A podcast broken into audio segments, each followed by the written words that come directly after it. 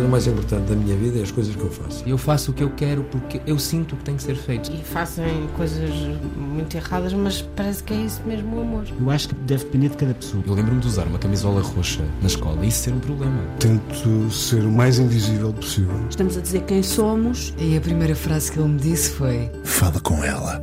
Há sempre uma resposta para todas as questões.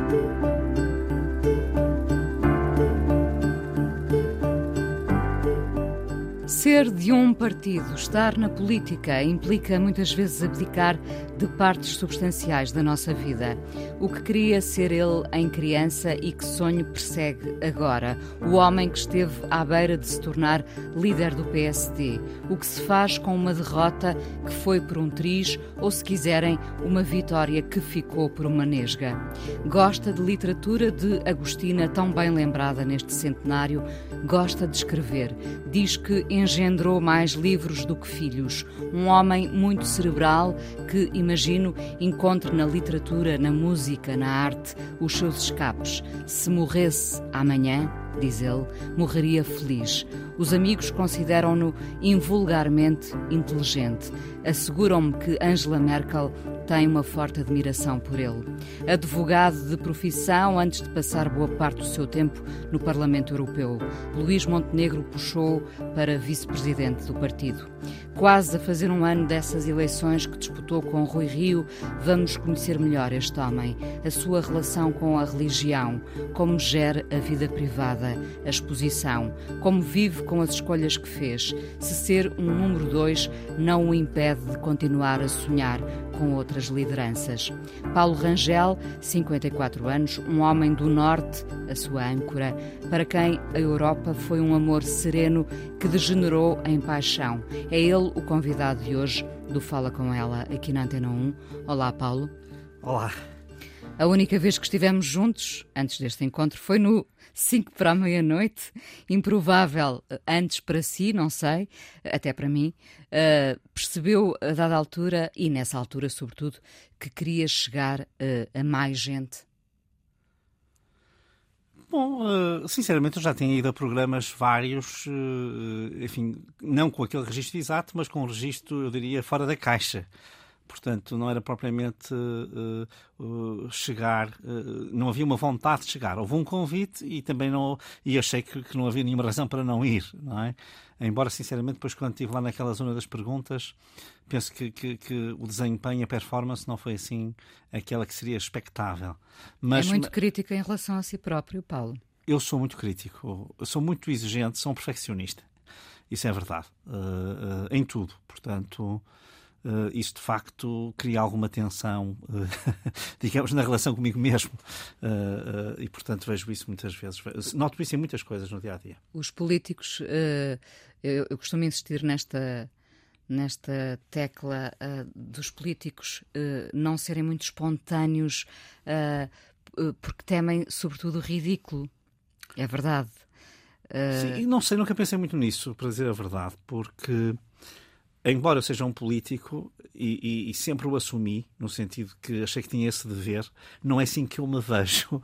Não se vê como um político? Não me vejo como um político, não. Uh, uh, embora seja um político, ou seja, ao contrário daqueles políticos que dizem eu não sou político, eu ainda é, pouco era político e já dizia que era. Portanto, uh, nunca reneguei esse lado.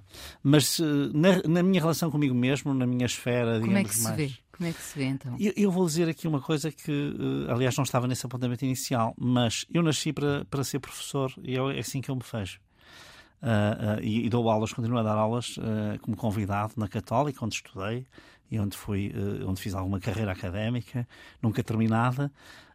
mas, enfim, os meus colegas entendem que eu devo lá continuar como convidado e assim estou. e eu não tenho na minha vida em todas as coisas que fiz, e fiz muitas que gosto, gosto da política, gosto imenso. Já em criança gostava. Já em criança gostava. Em criança isso era uma coisa que estava escrita nas estrelas, é verdade. Embora possa parecer bizarro, mas eu mesmo antes do 25 de Abril, portanto tinha 5 anos, já sabia quem era o Presidente da República, sabia quem conhecia vários Estados estrangeiros, assim, os líderes, e depois, quando foi o 25 de Abril, sabia, isto, esta história já contei em público, Uh, mas eu sabia a composição de todos os governos, provisórios e depois constitucionais, como quem sabia equipas de futebol. Embora as equipas de futebol não soubesse que não. Uh, eu gostava de futebol, mas detestava desporto, e, embora fizesse ginástica e, e natação. Porque éramos obrigados, ou não? Porque não. era obrigado. Porque era obrigado. A natação até gostava mais ou menos. Agora a ginástica, ainda hoje vou fazer, demoro uma hora para sair de casa, uh, uh, para ir ao ginásio. Depois de vir, venho sempre satisfeito por ter ido. Mas uh, para sair, qualquer pretexto é bom para ficar em casa. designadamente, se houver trabalho, e há sempre, é sempre um bom pretexto. Portanto, e quando sai para fazer política? Sai com outra disposição? Conforme, sinceramente, depende muito. Uh, há um lado que eu diria que, que temos que fazer muito por obrigação uh, e que essencialmente interfere muito com a vida uh, pessoal, não é? Portanto, familiar e pessoal, e portanto torna-se muito, torna-se um bocadinho penoso. Eu, eu agora que estou outra vez muito no ativo mercê destas minhas funções, tenho que ir a muitas conselhias, tenho que ir eh, a muitas uh, atividades, a tomadas de posse, uh, a colóquios, uh, a comemorações, enfim, quase uma por, por fim de semana ou duas, e, e isso custa-me, não porque eu não gosto de ir, mas porque, como tenho que ir sempre, custa-me um pouco, eh, isso também me custa. Mas aí, quer dizer, não, não, não, não empato, sai a hora que tem que sair para a ginástica, que normalmente é ao sábado de manhã. E vem de lá sempre satisfeito? Como venho, venho sempre satisfeito, quer dizer, venho contente por ter feito e venho. Porque eu acho que o exercício físico foi uma descoberta da minha vida, assim já um bocadinho mais tardia, é dos 20 e tal anos, uh, porque o caráter, digamos, de resistência ao desporto era muito grande até então mas tinha muito a ver também com o facto de ser uh, gordo e obeso depois, enfim, portanto, ter essa preocupação de ir, de facto sai de lá também muito aliviado psicologicamente, não é apenas fisicamente. Isso, isso na ginástica, e na, ginástica. e na política? Na política não, na política tanto saio como entrei, como saio pior, como saio melhor, depende muito das circunstâncias, não diria que... Mas isto era para dizer que a minha vocação realmente é ensinar. E, portanto, por isso é que eu disse que eu disse uma vez, não é? Que embora goste muito de escrever, a, a vida pôs-me a falar, quer dizer, e de facto eu uhum.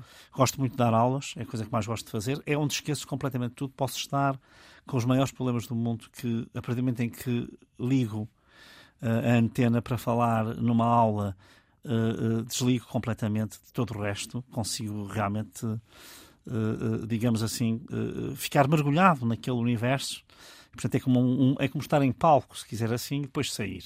Nas outras coisas, por exemplo, na advocacia, que fiz muito intensamente até à altura, ou, ou, ou, ou, na política e na atividade política em geral, uh, nunca senti uh, isso. Não é? Portanto, não é que não me deem prazer. Eu, felizmente, todas as coisas que tive que fazer na vida, uh, digamos, profissionalmente, seja a política, seja a advocacia, seja o ensino universitário, uh, e alguma investigação uh, que, que o ensino universitário sempre exige, uh, sinceramente, realizei-me sempre.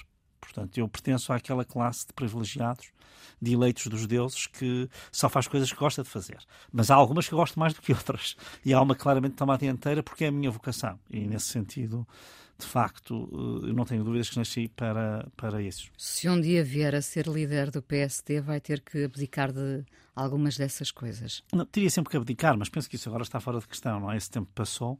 Acha que passou? Eu acho que passou. É a minha convicção profunda. Mas, mas que passou e, portanto, sinceramente.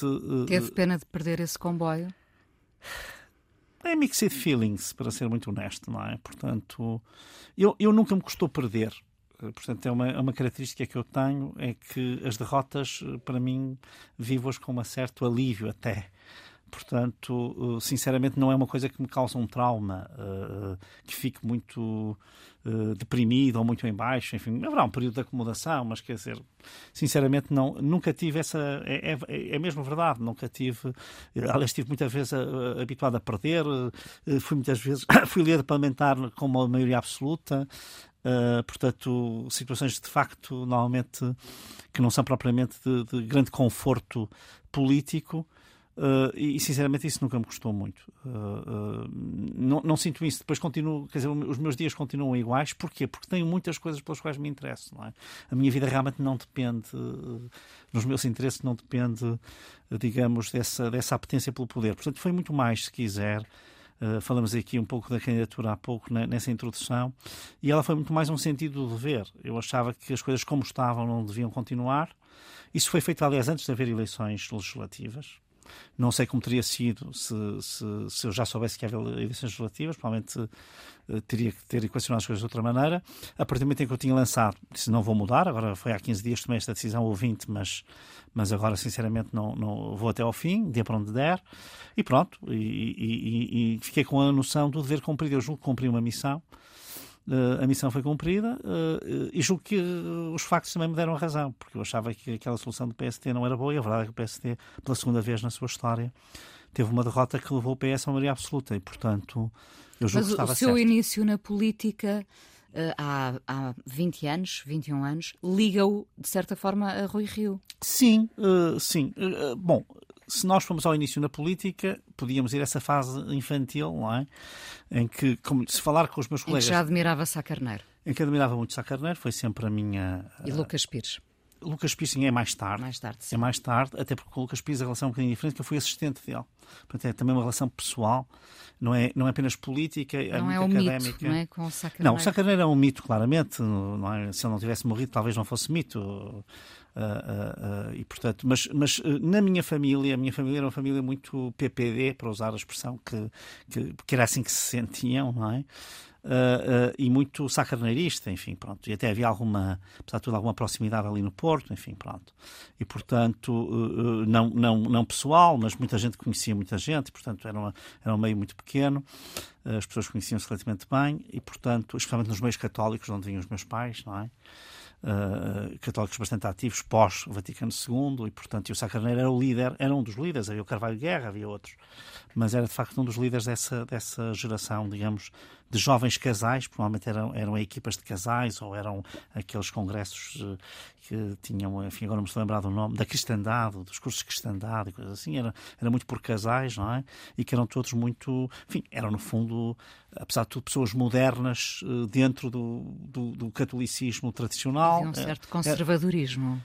Eram progressistas, eu não sei se eram muito conservadores, quer dizer, eram conservadores naquele sentido que no Norte se é conservador, não é? Isso sim. O Norte é mais conservador. É mais conservador. Uh, mas, por exemplo, a família do meu pai era claramente uma família mais uh, progressista uh, e, e, até vinda de um estado social alto. E, e, e, a da minha mãe, que era de Gondomar. Gondomar é que era uma terra altamente conservadora. Uh, a minha mãe eram sete irmãs uh, e realmente altamente conservadora. Uh, isto não tem a ver com a, com a questão política. As pessoas podiam votar no PS, mas o seu, a sua, ou, ou no PS, ou no, ou no, PPD, ou no CDS, enfim, não havia ali, a extrema-esquerda não tinha ali um peso na altura relevante, mas era de facto uma sociedade fechada. Até das pessoas mais abertas que eu conheci, era a minha avó materna, de facto que era uma pessoa que tinha sido a primeira pessoa a ter frigorífico, a primeira pessoa a ter rádio, a, a, a primeira televisão. Ainda nós tivemos imenso tempo sem ter televisão a cores, ela já tinha, com 83 anos, portanto era uma pessoa bastante moderna e, e uma mulher bastante culta e moderna. Uh, até mais do que as filhas mais velhas, minhas tias, enfim, uh, as coisas estive sempre Foi uma influência para si? Foi uma influência. A minha maior influência foi a minha mãe e o meu pai, sinceramente, tirando depois pessoas que me marcaram muito ao longo da vida, várias, e que eu gosto sempre de referir, enfim, mas, mas foram a, a, mas as minhas duas avós, mais pelo que me contaram delas, ou seja, e até isso é muito a narrativa materna, portanto, a minha mãe tinha uma relação com a sogra e com a mãe uh, muito profunda e de grande admiração. Considerava duas mulheres extraordinárias e realmente eram mulheres com um percurso singular, porque uma tinha tido 10 filhos e outra 7. Uma tinha visto morrer em idade adulta uh, três filhos, já em idade adulta, portanto não era aquela mortalidade infantil. Uh, e o marido, e tinha resistido a tudo isso, não é? Porque eram pessoas que continuavam a viver apesar disso, e, portanto eram pessoas com uma força muito particular, com uma grande sabedoria uh, uh, e até com uma cultura eu diria, para aquilo que era típico das famílias na altura e das mulheres em particular, até bastante distintiva, distinguia-se, mas sempre ouvi falar muito nisso, não é? Portanto, e, e, elas tiveram muita influência sobre mim mas foi um bocadinho essa influência indireta, talvez mitificada pela minha mãe, e aí devo dizer, igualmente, relativamente à mãe dela e à mãe do meu pai. Ou seja, ela tinha uma relação com a sogra muito de grande admiração. E, o, que, e... o, que, o que é que diria que passou delas para si? Uma marca comum é dessas Eu acho que passou fortes? a coragem, sinceramente. Eh, é eu, corajoso? Eu sou corajoso. Sou uma pessoa destemida. Não sou temerário, mas sou corajoso. Só os corajosos não temem perder? É, eu acho que um corajoso não tem perder, quer dizer, e, e, o perder faz parte, percebe, quer dizer, é uma coisa que faz parte das regras do jogo, é como estar, é um bocadinho como estar no futebol ou estar, quer dizer, uma, umas vezes ganha-se campeonato, outras vezes perde-se, é impossível ganhar sempre, quer dizer, e, e nós quando perdemos também contribuímos, portanto há, há esta, e, isso coragem sim, coragem acho que tem, e, elas eram duas mulheres de grande coragem. Uh, e depois de uma certa modernidade, também para o seu tempo, ambas, também porque tiveram que esfiar as famílias muito cedo, famílias numerosas, eram as duas. Eu vivi sempre em famílias matriarcais, é? Eu, por exemplo, Tive para imensas mim, tias. Tinha sete tias, uh, do lado da minha mãe, ainda tinha uma do lado do meu pai, mas do lado da minha mãe eram sete irmãs, portanto eram seis tias, e todas eram famílias matriarcais, ou seja, as seis que casaram, e a que não casou também, mas enfim, apesar de tudo vivia sozinha, portanto era mais fácil de ser. Eram tudo figuras carismáticas. E, portanto, eu, por exemplo, para mim, eh, que sou um grande defensor da igualdade entre as mulheres e os homens, mas eu nunca vi desigualdade uh, na minha família, nunca vi. Pelo contrário, vi sempre as mulheres a tomarem a liderança, especialmente no lado materno com o qual convivi mais durante bastante tempo, vi isso, portanto, e, e, então em minha casa isso era uma coisa claríssima, não é? Portanto, houve sempre uma grande, se quer que lhe diga, e, e a ideia de que as mulheres deviam trabalhar e que deviam estar uh, porque, integradas. Porque às vezes nos conseguimos impor independentemente das circunstâncias? É, e porque eu acho que realmente tinha a ver também com uma tradição, não é? No fundo, a mãe já era uma figura uh, uh, carismática, do outro lado também era assim, e portanto. Já havia uma educação nesse sentido. Havia uma educação nesse sentido, e curiosamente, dessas sete irmãs, nenhuma trabalhava fora, mas todas eram contra o estar em casa. Ou seja, achavam que as filhas, por exemplo, e, e todas as pessoas diziam assim: isto é o maior erro que nós cometemos. E na verdade, isto é um erro uh, não está bem, devíamos estar a, a, a, a trabalhar. Uh, foi uma coisa que eu sempre ouvi. A minha mãe, desde pequeno, dizia: nem pensar, uma mulher ficar em casa é a coisa que pode haver. Porque trabalha tanto como as outras e ninguém reconhece o trabalho e, e, e, e, as pessoas acabam por ficar fora do mundo. Portanto, não pode ser. Portanto, este tipo de. Repare, isto de católicas conservadoras pode parecer um pouco estranho. Mas, por exemplo, eu agora encontro isso no PP outra vez. Se vir, o único partido que tem líderes mulheres Uh, ambas mães de muitos filhos, uma de sete e outra de quatro, é o PPE, que tem a Ursula von der Leyen, tem sete filhos, e a, e a Roberta Metsola tem quatro. E são mulheres que estão à frente de duas instituições uh, muito complexas. Uh, isto, este, isto pode parecer um paradoxo, mas há de facto um, um, um lado do conservadorismo que não é bem esse. Também há um lado do estoicismo, não é? Também se é educado para, para tal. Sim, eu, isso, eu, acho que isso é uma boa leitura uh, do que se passa ali também. Também a ideia do sacrifício e que podemos ter que fazer mais para estar no mesmo lugar ou para estar no mesmo patamar, porque aqui agora não estava a falar só do lugar. E às vezes até podemos associar a isso alguma frieza. Frieza uh, uh, porque se tomam decisões de uma forma clara, fria, cirúrgica, muito cirúrgica. Sim, mas quer dizer, mas isso, isso tem muito a ver também, enfim, estes estereótipos são muito injustos, mas também tem muito a ver com a natureza masculina e feminina. Não? É? As mulheres são muito mais resistentes, muito mais fortes do que os homens em geral. É a minha experiência. Não sei se é por esta experiência familiar uh, particular, mas julgo que não. Uh, Tendo uh, a concordar consigo. Agora, o que eu digo, não, mas o que eu quero dizer com isto é não nas pequenas coisas, não é? Eu acho que às vezes por uma pequena coisa até a pessoa vai mais abaixo, mas quando há mesmo um problema a sério, eh, as mulheres têm essa.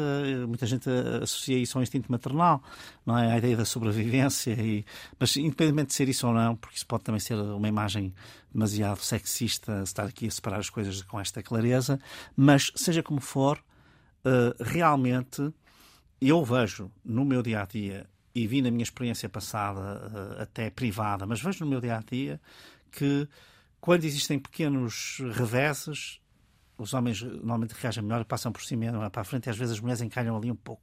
Mas se há mesmo um problema daqueles que é grave, uh, a força motriz é uma força matriz, quer dizer, vem do lado uh, uh, feminino. Este segmento dava um bom programa do Amoré com o professor Júlio Machado é, Mas eu ouço, sabe que eu ouço, eu, sei, eu, sei. eu, sou um ouvinte, ele não sabe, mas eu ouço todos os domingos. Mas, mas... À semana é, ah, tem dias, mas porque nem sempre estou cá e pronto. Mas ao domingo lá estou a ouvir. E por falar em ouvir, eh, vamos à sua primeira canção, Paulo, a Estrela da Tarde, Carlos do Carmo. Quer eh, explicar-nos porquê? Olha, eh, sinceramente, esta canção, quer dizer, foi muito difícil escolher canções, é sempre muito difícil, mas isto tem muito a ver com a minha paixão pelo português, pela língua portuguesa, pelo português como língua, pela língua portuguesa. E não há ninguém na, na, na, no espectro dos cantores portugueses uh, que eu tenha ouvido que diga bem o português como o Carlos do Carmo. Quer dizer, a dicção, uh, a capacidade de dizer é realmente extraordinária. E depois há aqui, curiosamente, a música é de Fernando Tordo, que também diz bem as coisas. Não está àquele nível, mas está a um nível muito alto e é um, um cantor que eu gosto muito, embora às vezes assim um bocadinho maltratado entre nós. Uh, uh, mas que eu, sinceramente, pelo qual tenho uma grande empatia e que também tem essa grande preocupação no, no, dizer. E, com isto eu não estou a dizer que são meus cantores que outros. Eu, por exemplo, para mim a Amália é uma fadista absolutamente extraordinária, mas a sua dicção, já não estou a focar se é da fase mais final, estou a dizer mesmo antes, não é propriamente, não prima pela clareza, não é? E o Carlos do Carmo tem isso. E depois o poema do Ari dos Santos. É um poema extraordinário, este poema, e especialmente é a capacidade que aquele poeta tinha de fazer canções. De porque escrever para cantar uh, não é a mesma coisa que escrever uh, um poema uh, normal ou, ou, ou, que escrever prosa, é uma coisa diferente. E realmente aquilo era um talento nato para aquilo, quer dizer, não, é, é, as coisas saem com uma musicalidade natural. Não é? Acho que, que é, lhe podemos chamar gênio ao Ari dos Eu Santos. acho que é um gênio, é um gênio da palavra cantada. É? E esta canção é impossível ouvi-la sem sentirmos um arrepio, não é? É um arrepio e, portanto, é de facto, sinceramente, para mim, é. E, e a forma como o português está ali, eh, portanto, não é apenas a questão da, do amor e da paixão que estão ali retratados de uma forma uh, arrepiante, acho que é uma boa palavra, mas é, é também como é que é possível dizer isto tudo em português? Ter, ter, brincar com o português desta maneira e, ao mesmo tempo, uh, nós sermos comovidos por, por, por, por, este jogo de palavras. É realmente impressionante. Vamos ouvir então. Fala com ela na Antena 1, hoje à conversa com o eurodeputado e primeiro vice-presidente do PST, Paulo Rangel. Paulo uh, celebrava há dias o caminho de adesão da Croácia a Schengen. Uh, o sonho europeu não se fragmentou, ou a guerra, mesmo que pelos piores motivos, voltou de certa forma a unir a Europa e, o, e um sonho europeu? Bom, uh, eu acho que é cedo para uh, tirarmos conclusões. Fazermos leituras. Eu, sinceramente, sou um europeísta convicto. E, e, e, é muito verdade isso, que era um amor sereno que degenerou em paixão, foi o processo contrário, não é? Portanto, existe aqui um certo fogo uh, ligada à Europa que eu tenho, mas o meu olhar é um olhar, apesar de tudo, uh, como diria um médico, de prognóstico reservado. Porque eu penso que esta guerra contribuiu imenso para acelerar algumas dimensões da identidade europeia e da unidade europeia, mas como vai ter consequências, do ponto de vista económico e social, muito gravosas, e que vão acentuar algumas das distorções que vinham já, digamos, da globalização, da crise financeira, depois da crise migratória, depois do Brexit e da pandemia. Quer dizer, tudo isto uh, uh, vai acentuar algumas das coisas que estavam lá e que até estavam eventualmente a começar a cicatrizar, vão ser outra vez vão ficar em carne expostas, viva. vão ficar em carne viva, etc. Eu não sei se isso não gerará um movimento, digamos, contraproducente, quer dizer, é que ao fim as pessoas vão ficar com alguma desconfiança e algum mal-estar uh, com a Europa. Uh, pondo em causa a democracia? Pondo em causa. Uh, vamos cá ver. A questão da democracia, de, isso, isso é uma questão a que eu me tenho dedicado muito, se quiser, academicamente ou para academicamente porque a questão da erosão da democracia não está bem ligada ao processo europeu e a estas questões. Está ligada a, a, a, essencialmente à evolução tecnológica. que mudou completamente os pressupostos uh, do, do, do, do, agir e do pensar político. Uh, uh, eu vou dar no só fundo, um exemplo. A dar, a dar voz a cada cidadão. Quer dizer, isto aproximou-nos daqui. Eu tenho, tenho até feito muitas palestras sobre esta matéria, portanto, enfim, eh, numa qualidade que é semi-político, semi-professor. Portanto, Consegue juntar as duas coisas. Sim, e essas aí também me realizam tanto como as aulas. Essas que, em que são nessa dimensão mais, eh, digamos, de polemista e de, de, de, de debater. Eh, que é, ah, eu vou dar um exemplo muito simples que eu acho que nos pode tornar mais plástico, mais material, mais físico. Uh, qual é o, o que é que está aqui a corroer um pouco a democracia? É que nós votamos em círculos eleitorais territoriais. Mas hoje as decisões não são tomadas dentro do território. E também não são tomadas em territórios como a Europa, que é super. Também são. Portanto, uma parte saiu aqui do, do Portugal e passou a ser decidida a nível europeu. Portanto, quando nós votamos em Portugal, pode haver uma maioria europeia que é contrária àquela que é a nossa e, portanto, as coisas não irem pelo caminho que nós gostaríamos mais. Ou eh, nós vemos isso nas políticas, enfim, como foi a construção do euro, que ainda está por acabar. Enfim, Portugal precisava que se acabasse a União Bancária, ela não acaba porque os países nortes não querem. Portanto, há esta divórcio. Mas é mais do que isso. Ah, são os mercados, são, é o digital. Portanto, a democracia deixou de ser territorial. Uh, e como os nossos, nós hoje temos uma vida não territorial, temos uma vida territorial e uma vida não territorial, uma vida digital os círculos eh, eleitorais estão desenhados para decisões que eram tomadas com, com, com uma. Quer dizer, nós não podemos votar nas eleições americanas e elas decidem muitas coisas nossas.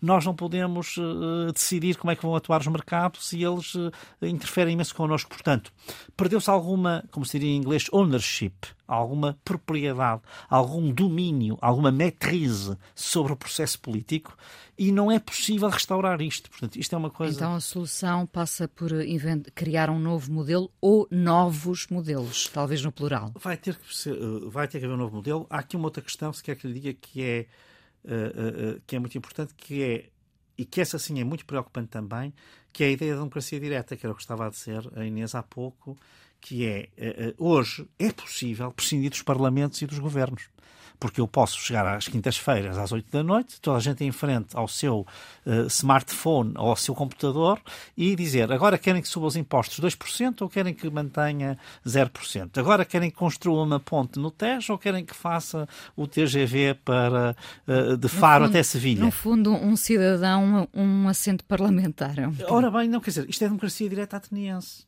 E quem leu Aristóteles e Platão, ou até antes Heródoto ou Xenofonte, e depois lê todos os clássicos até a Revolução Francesa, até o Rousseau quase, uh, vai verificar que eles desconfiavam imenso da democracia porque eles estavam a pensar na democracia direta.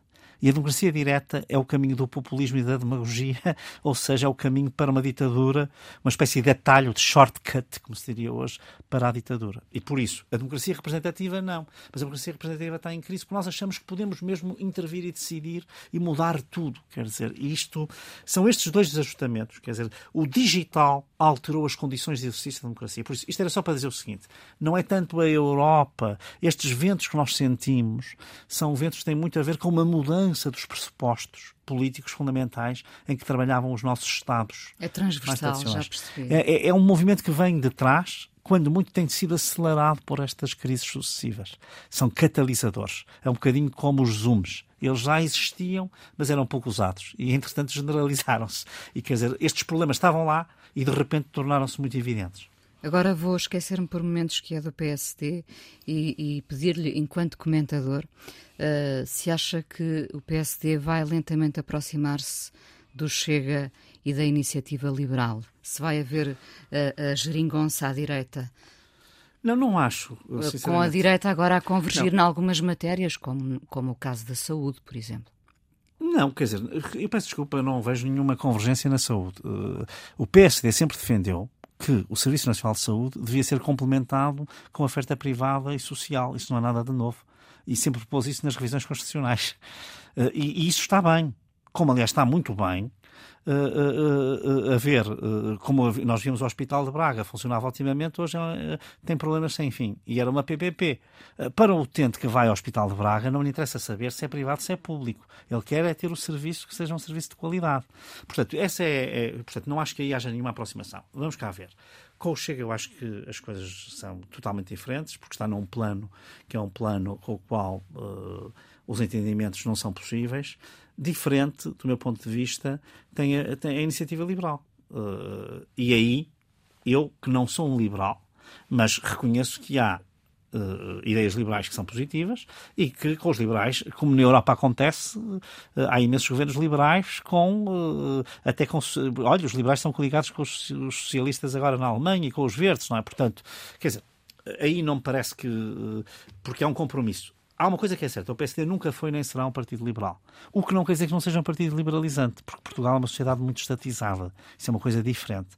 Daí que, eu acho que na saúde e na educação, nós podemos usar a oferta privada e a oferta social, o chamado terceiro setor, de um modo uh, uh, que é útil para todos. E eles devem fazer parte de uma rede é? com a qual nós, uh, o Estado, pode colaborar. Portanto, não vou agora dizer, ah, bom, porque é privado é mau. Isso, sinceramente, parece-me um preconceito ideológico. Uh, vou chamá-lo outra vez enquanto comentador. O João Coutinho de Figueiredo não parecia ser o líder certo da iniciativa liberal? Uh, Sim, Uh, sim, mas eu acho que eles têm mais gente. Uh, eu fiquei, fui, fui muito surpreendido por essa mudança. Não vi qual seria o contexto em que ela.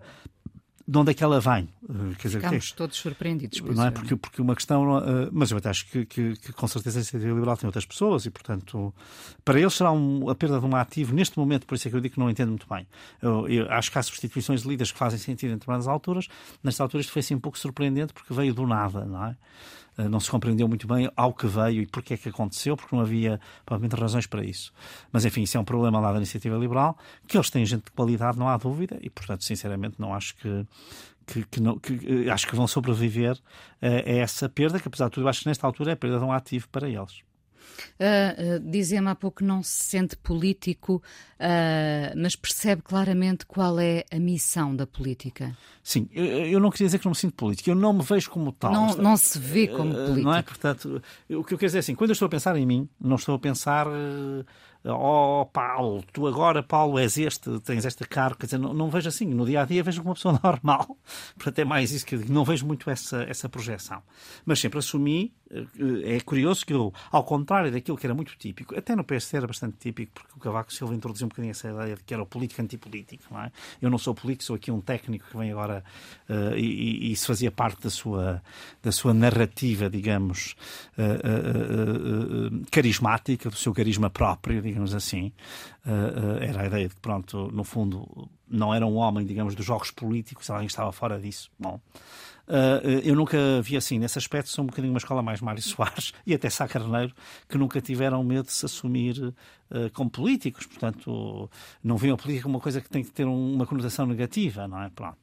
E, portanto, isso, e por isso eu acho que a política é uma missão, e é uma missão positiva e é preciso estar disponível Uh, e, e, infelizmente eu acho que há muitos portugueses que não estão disponíveis e portugueses de qualidade e que deviam estar. Mas uh, julgo que há uma razão para isso, principal, e que não é sequer as, das condições de remuneração ou de trabalho, que muitas vezes são apontadas. Tem muito a ver com a questão da exposição.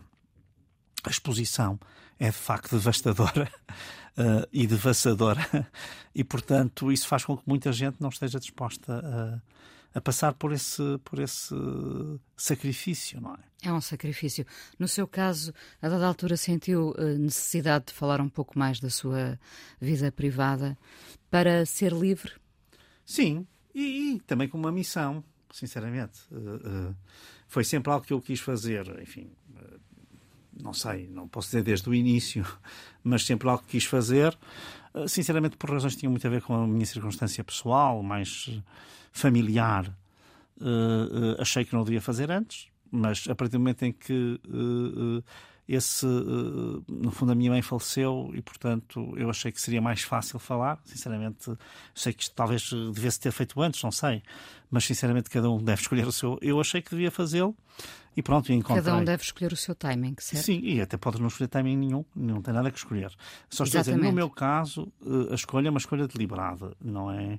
E já estava decidida que um dia faria. Não sei como é que ia acontecer, nem quando, nem se ia ser nesta ou naquela circunstância, mas que acho que tinha isso porque cada um é a sua história. E eu acho que, por exemplo, no, no caso da orientação sexual em particular, eu acho que há quase que uma história monotemática. A ideia de que as pessoas têm todas a mesma vida, têm todas a mesma coisa, portanto, é pessoa que foi, foi uh, explorada ou foi alvo de bullying ou sofreu imenso e era terrível e, e, e havia quase uma sociedade todas contra. Nem todas as pessoas têm essa história e nem todas vêm de um setor libertário e há muita gente uh, que eu conheço que uh, nasceu em famílias conservadoras, que é conservador ou conservadora, uh, uh, que gosta do seu estilo de vida, que não quer entrar em ruptura com as suas famílias e sabe que isso que as magoaria muito e que precisam, precisam também de role models para eles.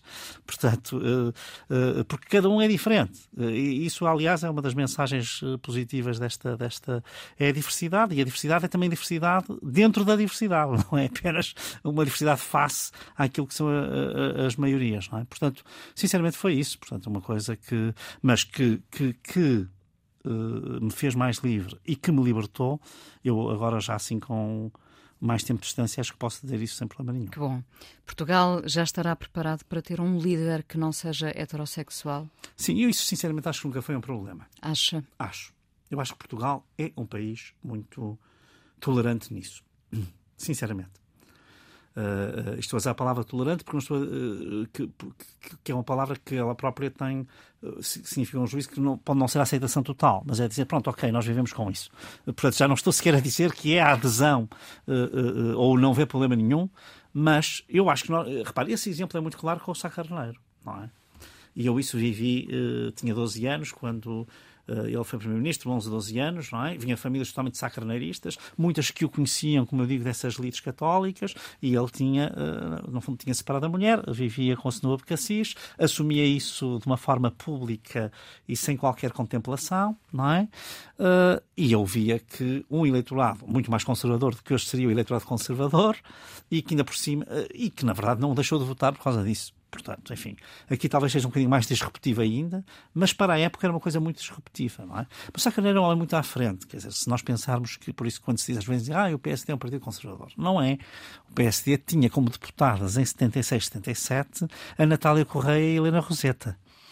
Uh, uh, e basta ver alguns dos debates e ler alguns dos debates para se ver que há coisas muito à frente. Até o PS era mais conservador, porque ainda tinha aquele velho republicanismo que era um pouco machista, uh, ainda lá estava, do que era de alguma maneira o PPD. E isso tinha muito a ver com a cabeça do Sá Carneiro, com a sua visão e com a sua abertura a um certo progressismo, digamos assim. Mas o Paulo começou por ter um fraquinho pelo CDS, não foi? Não, não. Isso é. Não, isso, isso não é verdade. É verdade que o que aconteceu? Eu fui sempre do PSD e do PPD, do, uh, e depois uh, houve ali uma altura em que. Uh, o, o, enfim, eu estava assim um bocadinho, sinceramente, cansado e tenho por ele uma admiração enorme e, e uma relação posi muito positiva e de grande admiração e respeito por professor Cavaco Silva. Mas há ali uma fase do cavaquismo que eu já estava um bocadinho uh, cansado, como aliás julgo muita gente.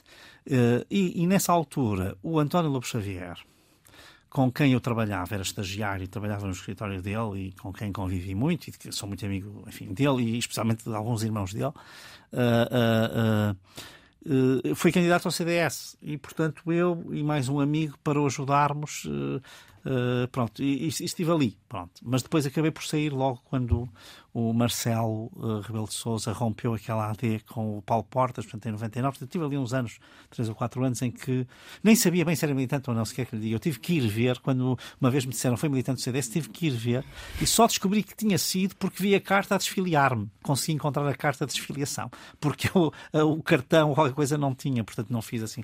Portanto, isso foi assim um intervalo. Mais uh, importante que os partidos serão as pessoas ainda? Eu acho que as pessoas são muito importantes, sem dúvida. Uh, aí, como lhe digo, havia a conjugação das duas coisas, havia um certo, uh, um certo cansaço. cansaço que tinha a ver até com discordância de algumas políticas. Uh, e havia depois essa proximidade e a vontade de entrar num projeto de uma pessoa que eu sabia que também traria, se quiser, algum arrojo à sua área política uh, e, portanto, uh, também era muito isso. Mas a verdade é que as pessoas fazem diferença e cada vez fazem mais. Quer dizer, a política também se personalizou muito, não é? uh, com o tempo. Portanto... Apesar de estar na oposição, uh, consegue ver o valor de, de, António Costa? Consegue reconhecê-lo, como, como dizem, como animal político? Ah, sim. Animal político somos todos, não é? Isso é a definição do Aristóteles, é o zoom polititon. Qualquer cidadão é um animal político, porque é no sentido que é um animal da cidade da polis, não é? É aquilo é o animal social de Santo Tomás de Aquino, no fundo. Uh, uh, Bom, eu acho que ele tem qualidades políticas, eh, sinceramente, inegáveis. Eu, aliás, conheço bem, tive um programa de rádio com ele, apesar de ele ter aqui agora esta, esta irritação comigo, uh, revelada já em duas ou três ocasiões de forma muito manifesta, uh, uh, que nem sei o que é que se deve, mas enfim, alguma coisa se deverá. Mas a verdade é que, sim, ele tem qualidades políticas de grande habilidade, de grande inteligência, e especialmente é um grande sedutor, não tanto na não tanto no contacto com o público, mas no contacto tete a tete. Eh, é verdadeiramente eh, alguém que tem uma grande capacidade de argumentação. Eh, agora, sinceramente, eu acho que ele não fez nenhuma reforma em Portugal. Portanto, a minha admiração política por ele é. tem imensas qualidades políticas, mas o balanço não é uma boa utilização dessas qualidades. É uma utilização para, para uma governação à vista. Não é? Portanto, agora não deixo de reconhecer. Uh, uh, só há uma coisa que me irrita bastante, isto tem a ver com a Estrela da Tarde, que é a dicção em português, que é péssima. E isso eu acho que uh, é mau. Mas, enfim, tirando isso, eu acho que tem muitas qualidades políticas, estava a questão. Se não tivesse, também não estava, não teria tido o sucesso político que teve, mas tem qualidades políticas, é um homem inteligente, é um homem culto, é uma pessoa que gosta da cultura. Tem, mas depois, sinceramente, acho que tem uma preocupação que é muito da navegação à vista. E isso faz com que. Eh, eu acho que ele não tem uma visão para o país, não tem uma visão para. Eh, nunca teve sequer. É muito mais a ideia de eh, vamos governando, vamos indo e vamos vendo e vamos aguentando. E nisso tem realmente um talento único, não há dúvida. Paulo, o que é um dia bom para si? Um dia bom para mim é um dia em que não tenho agenda. não tenho que fazer uma coisa porque tenho de fazer, sinceramente. E estou a dizer isto num período em que realmente tenho estado assoberbado entre obrigações do Parlamento Europeu e algumas obrigações do Partido Social Democrata, e depois no meio as aulas, e depois uma ou duas coisas que gosto de fazer, uh, acabam por fazer com que eu tenha aquele sentido de, de que nunca estou livre, não é? Tenho sempre qualquer coisa para fazer, estou sempre em, estou sempre em atraso, não é? Uh, uh, relativamente àquilo que, que, que, que, devia estar a fazer. E, sinceramente, a ideia de um dia de agenda livre, em que eu que acordo sempre cedo, mesmo que não precise, acordo sempre cedo, mas posso estar em casa andar de pijama às voltas e duas horas e não tenho a preocupação de que agora tenho que me arranjar porque tenho que sair, porque eu tenho que fazer isto, ainda tenho que ler isto, tenho que ler este relatório, eu tenho que uh, ver esses apontamentos, ou tenho que escrever aqui um pequeno guião, ou uh, um dia sem agenda é hoje para mim um É um perfect bom. day? É um perfect day exige algo mais, quer dizer, tem que ser um dia com alguma eu diria com alguma. Como é que é dizer? Uh, com algum afeto. Uh, aqui não tem que ser amor ou paixão, mas tem, um perfect day tem que ser um dia com algum afeto, não é? É o Lou Reed que vamos ouvir. É o Lou Reed que vamos ouvir. Enfim, esta canção é um bocadinho polémica, mas faz agora 50 anos. Eu julgo que ela foi lançada em 72, a ideia que tenho. E uh, porque ela, eu sempre a vi falando de amor, embora a primeira vez que eu a vi foi no Train Spotting, está de ser 95, 96, não sei bem. Eu já era assistente na Católica na altura. Uh, Lembro-me disso. É, é, é, difícil esquecer o train spotting. É, é? difícil esquecer. Uh, o 1 eu o 2 não cheguei a ver, mas o 1 é difícil esquecer e, e, e eu lembro perfeitamente de, de, de, ter sido. Enfim, provavelmente já deveria ter ouvido a música, mas foi a primeira vez que reparei nela e, e nunca mais deixei de reparar. Sinceramente, ela tem aquela leitura polémica que é entre a paixão ou a adição, quer dizer, o vício, porque não sabemos bem se é isso que se refere. Eu, sinceramente, olhando para a letra, não acho que seja. Eu acho que é mesmo um estado de paixão. E portanto que a companhia dele uh, uh, é realmente uma companhia romântica. Isso Sendo que, que a paixão às vezes também é uma adição. Há paixões e paixões. Sim, o amor não é, mas a paixão pode ser. Paulo, muito obrigada por ter vindo ao Fala Eu com ela agradeço. aqui na Antena 1, porque ainda vamos conversar mais um bocadinho no podcast.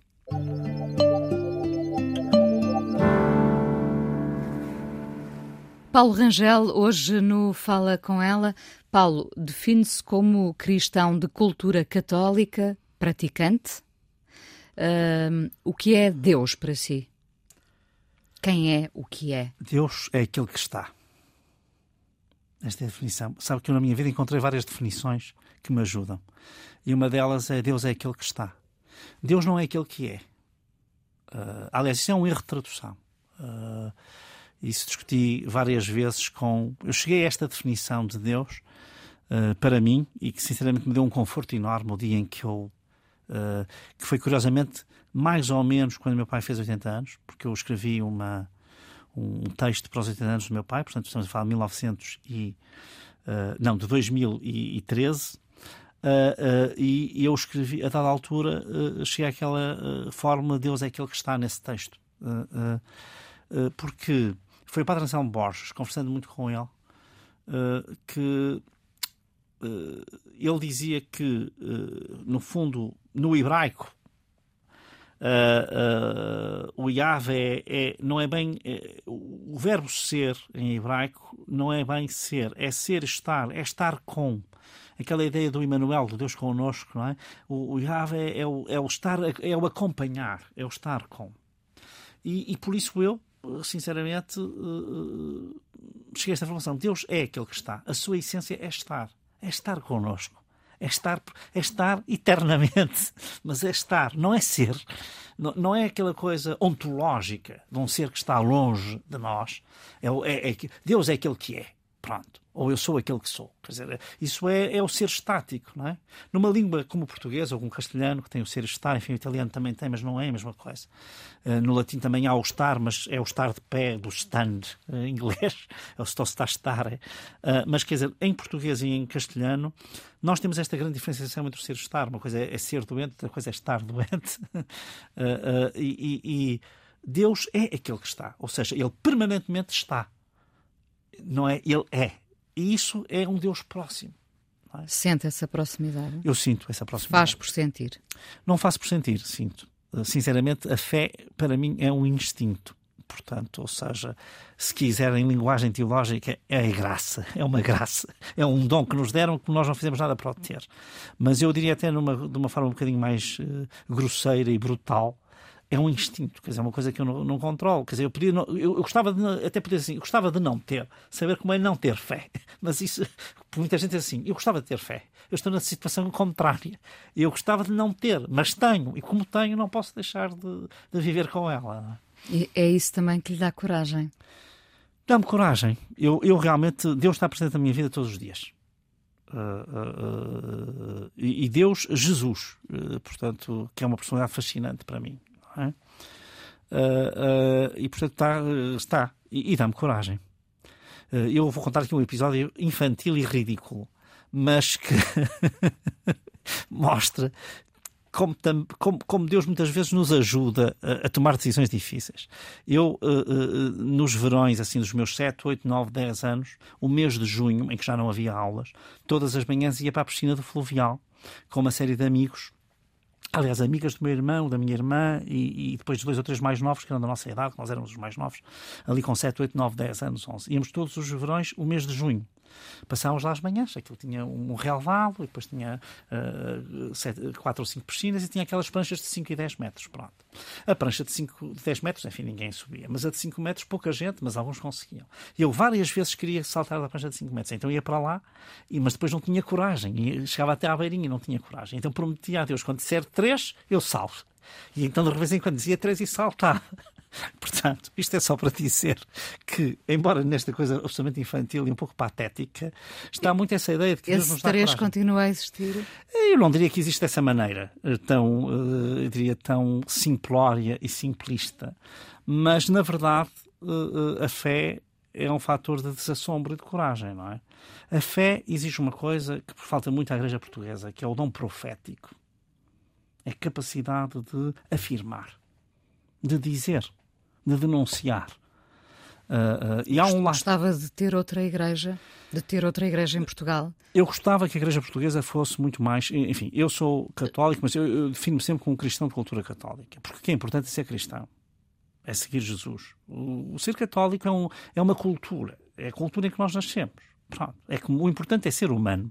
Pois podemos ser portugueses, podemos ser uh, uh, negros, podemos ser. Uh, ter, falar uma língua minoritária num país, quer dizer, depois podemos ser muitas coisas, mas o ser humano é que é verdadeiramente aquilo que nos irmana, não é? Que é reconhecer no outro um igual. Pronto, isto é. Uh, e, e, também o ser cristão é isso. Primeiro é ser cristão, depois eu posso ser protestante, posso ser ortodoxo, posso ser católico, enfim, e, até posso ser outras coisas, não sei se é cristão. Mas, mas para mim uh, é, é, uma coisa importante. Uh, mas eu gostava de ter uma igreja mais ativa. mais ativa. e acho que já tivemos. Nós tivemos bons exemplos. Tivemos o Dom António Ferreira Gomes durante o antigo regime. Uh, tivemos o Manuel Martins com, uh, com, em Setúbal e com os momentos de fome, e hoje nós não temos isso. Nós hoje não temos isso. Também faltam figuras carismáticas na igreja. Falta coragem. Falta o dom profético. Não é? Uh, uh, Jesus é sacerdote, profeta e rei, naquelas formas teológicas. Nós temos uma igreja de sacerdotes e de reis, mas não temos uma igreja de profetas. E nós precisamos de uma igreja de profetas. Precisamos de. Repare, isto tem um bocadinho a ver com a política, porque o lado tribunício é o lado também profético. Quer dizer, é no fundo a denúncia, não é? E é a construção, a proposta de uma alternativa, não é? E portanto as coisas não estão totalmente desligadas. Uh, e eu acho que falta um bocadinho esse tom profético à Igreja Portuguesa hoje. Acho que falta essa coragem. Aliás, uma parte dos problemas em que está hoje atolada com a questão dos abusos sexuais, etc., onde as reações têm sido algumas delas infelizes, eh, para dizer o mínimo. Mas também resulta de não haver outras causas. Porque uh, nós temos, por exemplo, a situação dos migrantes no Alentejo. Temos aquela. Quando, quando houve aquela descoberta da situação em que havia muitos nepaleses e pessoas de Bangladesh em Odmir.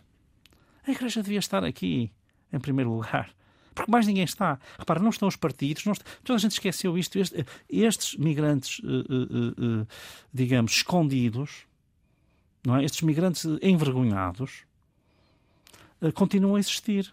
Não deixaram de existir depois daquele. Apenas escândalo. deixamos de falar deles. Só deixamos de falar deles porque eles já eram invisíveis e conseguiram voltar ao estado de invisibilidade uma igreja devia estar. E esta é a mensagem do Papa Francisco. A igreja devia estar neste papel. E isto é uma causa positiva. Mas porque perdeu a sua vocação, a igreja, não? Não sei se perdeu. Acho que está. Agora também está muito atemorizada com este. Com, sente, sente tudo isto como um cerco, não é? E, portanto, está um bocadinho. Uh, uh, mas eu acho que tem muito a ver com isto. Nós temos. Os, os, uh, esta gente que. Porque há imensa gente na igreja sejam uh, padres, freiras, sejam leigos, que fazem trabalho social absolutamente extraordinário. E social humanitário, não é social caritativo no mau sentido. A palavra caridade para mim não é negativa, mas é usada habitualmente como sendo negativa, porque caritas caritatis em latim tem um sentido de amor fraterno uh, uh, e, acho que é, que é esse o sentido que devemos dar. Mas aceitando a palavra no, no, no, perdeu alguma, tem hoje um cunho um bocadinho pejorativo não é no sentido caritativo, é no sentido da promoção das pessoas. Se eu vejo muita gente a trabalhar por esse país fora, e essencialmente pessoas ligadas à igreja ou às igrejas, também outras igrejas, mas em particular a igreja católica, mas outras, que estão a fazer um trabalho absolutamente extraordinário. Agora, era preciso dar a isto um bocadinho mais de corpo, era preciso politizar no sentido, digamos, mais nobre da palavra, isto. E para isso são precisos os tais profetas que vão para os sítios que estejam lá que chamem as autoridades, chamem os partidos da oposição. E dizem isto não é aceitável. Não, não pode haver pessoas a viverem nestas circunstâncias. Quer dizer, falta essa intervenção. Uh, falta essa intervenção que já existiu no passado. Eh, já, nós já tivemos. Não, não, não, são, não são necessariamente todos, não é? Uh, não são necessariamente todos, mas, por exemplo, agora evocamos a morte do Adriano Moreira. O Adriano Moreira fazia elogios enormes ao, ao Dom Sebastião de Rezende e depois, até, enfim, menos, mas alguém que foi um bocadinho ainda mais em ruptura, o Manuel Vieira Pinto. Estas pessoas, no tempo das colónias, estes bispos estavam ali ao serviço das populações uh, de Moçambique, neste caso, que estavam lá Uh, e estavam a defender coisas que para o Estado português e para a política portuguesa não eram boas, não é? Portanto, uh, eu digo, portanto, nós temos esse, esta igreja tem esse ADN, não é? e é uma pena não estar. Hoje nós não vemos, não, repara, quando nós ouvimos o Dom Manuel Martins a, a, falar da fome em Setúbal, hoje nós não vemos ninguém, e não estou a dizer que tem que, que, que, que ser sobre a fome, mas dei aqui um exemplo de uma causa, que ainda por cima é uma causa a que a Igreja Universal hoje está muito ligada, que é a causa das migrações. O Papa Francisco tem sido um, um defensor, digamos, uh, intrépido, em condições muito hostis uh, uh, que o rodeiam, de, dessa, dessa causa humanitária profunda. Às vezes ele parece uma voz única dentro da Igreja. Eu isso não diria. Uh, só estava a dizer que, que, que, estava a referir mais até à Igreja Portuguesa está um bocadinho amortecida. Eu não estou a dizer que as pessoas não sejam pessoas que não, não, não, não, não sejam pessoas boas e bem formadas e bem intencionadas. Estou a dizer que lhes falta a dimensão profética elas também têm de ter. É, é, tal dimensão mais pública, não é? E mais de intervenção e de denúncia e de chamada de atenção e uh, acho que faz falta isso. Paulo, se uh, pudesse ou tivesse que mudar de vida, que é que ia fazer? Olha, eu posso dizer, eu mudar de vida eh, talvez seja demasiado uh, uh, difícil dizer assim. nunca, nunca pensei muito nisso, embora pensei sempre em sair da política não é? e voltar, no fundo, a, agora a, a, uma vida, digamos, profissional pura. Há uma coisa que eu gostava muito de fazer e que é assim um bocadinho fora da caixa mas há duas coisas que eu gostava de fazer. Uma que ficou prejudicada pela guerra, que era fazer a viagem de carro a conduzir Porto Moscovo. Pronto. Isso é assim uma coisa mais egoísta, mas gostava porque gosto imenso de conduzir. E, e, de, e gosto imenso de viajar e viajar muito. de carro. E viajei muito, muito de carro. Uh, para além de viajar hoje, enfim, hoje faço 4, 5 viagens de avião por semana e vou, estou em todo lado, enfim, não vou aqui descrever a minha agenda, por exemplo, das próximas duas semanas, mas estarei para em, em 4 ou 5 capitais europeias, uh, saltado umas para as outras, mas eu gostava de dar um curso de Direito e Literatura, que é uma disciplina, enfim, pouco conhecida, mas nos Estados Unidos muito comum, e aqui até há uma universidade ou outra que licenciou isso, chamada Law and Literature, eh, com a Castro do António Ferreira. Portanto, o meu sonho, se agora me dissessem assim, olha, agora tens aqui uma bolsa para viveres um ano e vais dedicar a quê? Eu dedicava-me seis meses a preparar esse curso e seis meses a dar esse curso.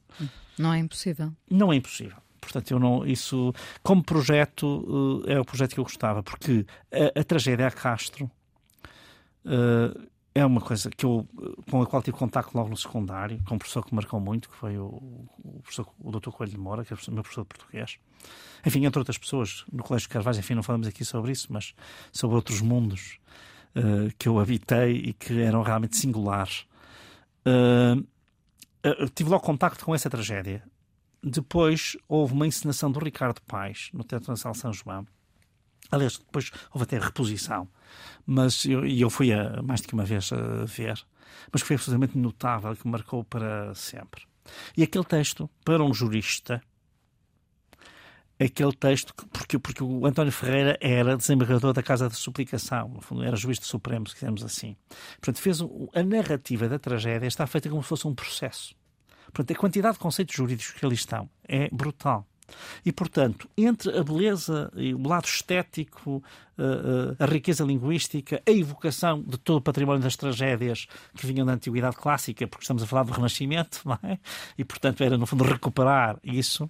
Uh, e depois os, os, os, lugares paralelos com um conjunto de institutos jurídicos, enfim, isto já é uma coisa um bocadinho mais científica, é brutal é mesmo impactante. É uma coisa que. E eu nunca vi ninguém fazer aquilo. E assim: é uma pena isto estar desperdiçado. Alguém devia fazer isto.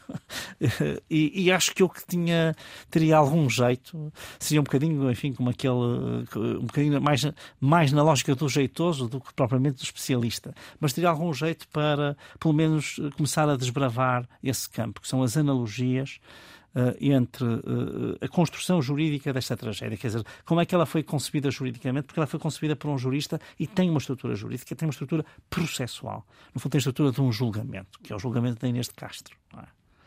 Paulo, espero que esta conversa não tenha sido um julgamento. Obrigada por ter vindo à fala com ela, foi um prazer. Eu é que agradeço, o prazer foi meu. Coisa mais importante da minha vida é as coisas que eu faço. Eu faço o que eu quero porque eu sinto que tem que ser feito. E fazem coisas muito erradas, mas parece que é isso mesmo o amor. Eu acho que deve depender de cada pessoa. Eu lembro-me de usar uma camisola roxa na escola e isso ser um problema. Tento ser o mais invisível possível. Estamos a dizer quem somos. E a primeira frase que ele me disse foi: Fala com ela. Há sempre uma resposta para todas as questões.